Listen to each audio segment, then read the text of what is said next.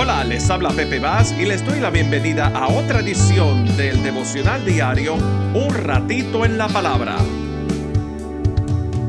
De Jehová es la tierra y toda su plenitud.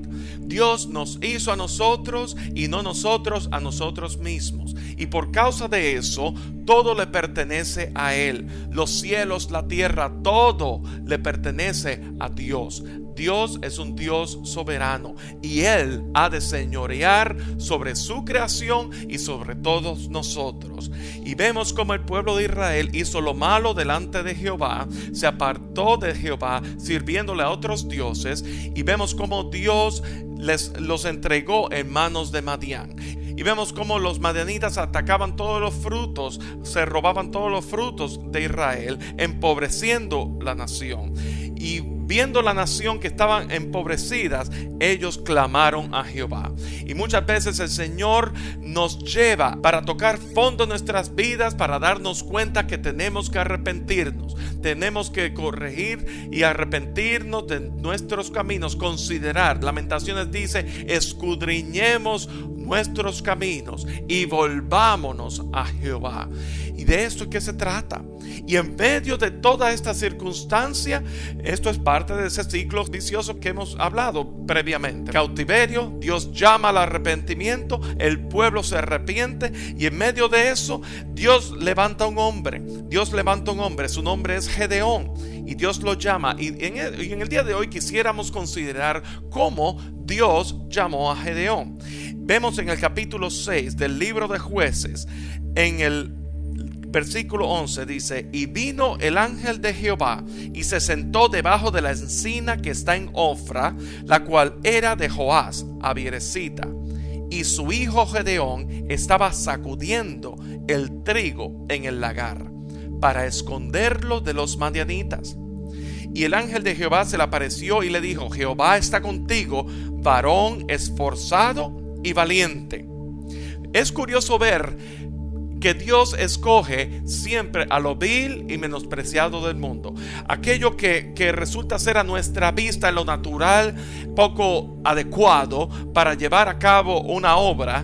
Dios escoge precisamente a ese tipo de personas. ¿A quién escogió? A un joven, a Gedeón, que estaba sacudiendo el trigo y estaba protegiendo el trigo para que los madianitas no se lo robaran.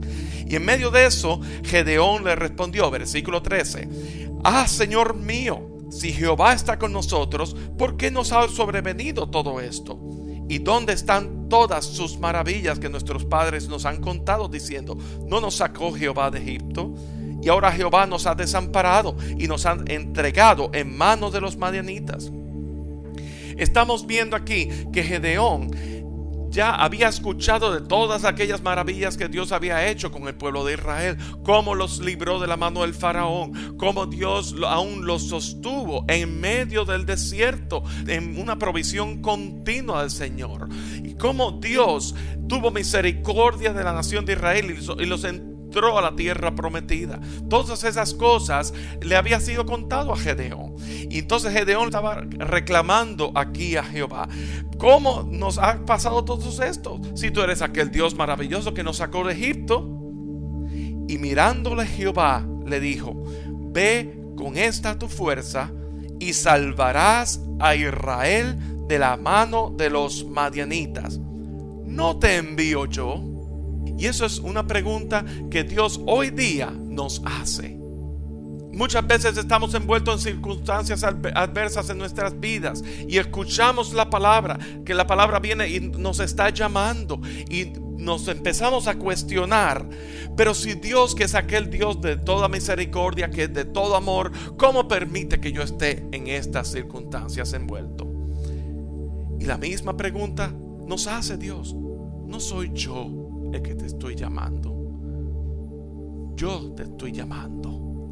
Dios te está llamando en esta hora. Y vemos en el versículo 15 que Gedeón le respondió a Jehová, ah Señor mío, ¿con qué salvaré yo a Israel? He aquí que mi familia es pobre en Manasés y yo el menor en la casa de mi padre. Jehová le dijo, ciertamente yo estaré contigo, derrotarás a los madianitas como a un solo hombre. Estamos hablando de que Dios no tomó en consideración, en la vida de Gedeón no tomó en consideración cuál era su condición, menor de la casa de su padre o de una familia pobre. Ni siquiera tomó en condición de que era un hombre que estaba, cuando fue llamado, estaba sacudiendo el trigo en el lagar y escondiendo el trigo para que no se lo robaran. Él no tomó Dios en condición eso. Él tomó en condición que era un hombre esforzado, un varón esforzado y valiente. Y Dios nos está llamando en esta hora. Ciertamente yo estaré contigo y derrotarás a los madianitas como a un solo hombre.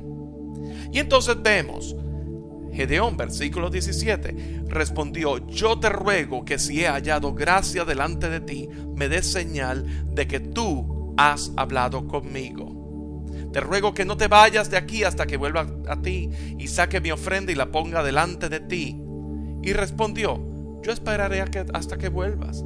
¿Y cuántas veces Dios espera por nosotros? ¿Cuántas veces Dios en su misericordia, en su amor, es un Dios que es muy condescendiente? Dios esperó 40 años por, el pueblo de Israel en el desierto para que fueran a conquistar la tierra prometida. Si pensamos bien eso, el pueblo de Israel pudo haber atravesado el desierto en cuestiones de días, por lo menos entre 10 a 15 días, y les tomó 40 años. Pero para Dios un día es como mil años. Él tiene sobre la palma de su mano todos los tiempos. Así que Dios, como su llamado es seguro, Dios llamó y él esperó. Yo esperaré hasta que vuelvas.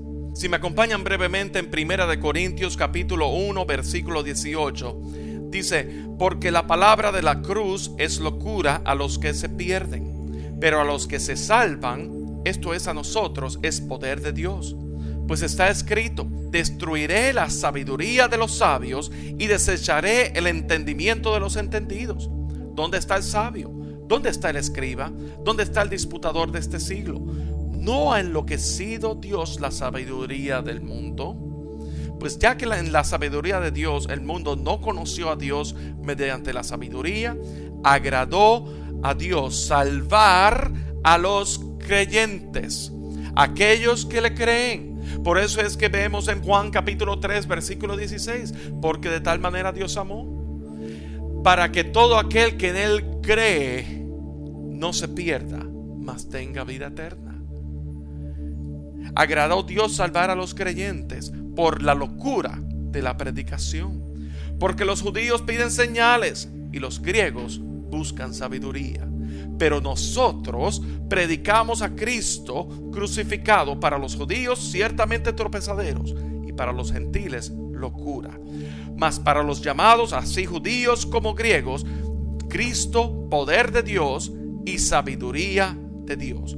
Porque lo insensato de Dios es más sabio que los hombres, y lo débil de Dios es más fuerte que los hombres. Estamos hablando aquí de un Dios soberano que utiliza y llama a quien Él escoge. Y Él llamó a Gedeón sin tomar en cuenta su condición sino sencillamente Él lo llamó varón esforzado y valiente. De la misma manera Dios te está llamando hoy día porque Él te ama, porque Él envió a su Hijo Jesucristo para que a través de Él tú tengas vida y la tengas en abundancia. Y Él lo único que desea es que tú rindas tu vida a Él, rindas tu vida en tu condición donde tú estás, rinda todo tu ser a Él. Jesús dijo, Venid a mí todos los que estáis cargados y trabajados, y yo os haré descansar. Llevad mi yugo, porque mi yugo es fácil y ligera mi carga. Si tú entregas tu vida a Cristo Jesús, Él no toma en consideración tu condición. Él solamente extiende tu mano. Solamente tienes que rendirte a Él, rendirte todas tus circunstancias a Él, y Él hará.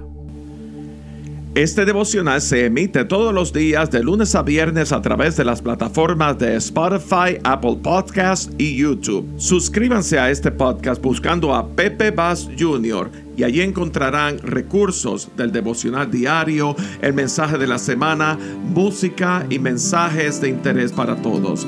Pero muy importante, compártelo con tus amigos para que nos ayuden a crecer nuestra audiencia y a difundir el mensaje de salvación por medio de Jesucristo. También estamos en las redes sociales de Facebook, Instagram y Twitter.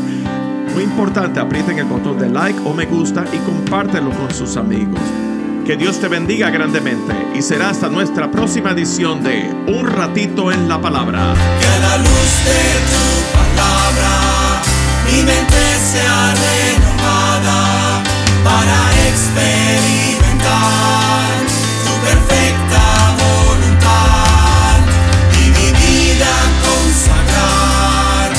aviões de mim.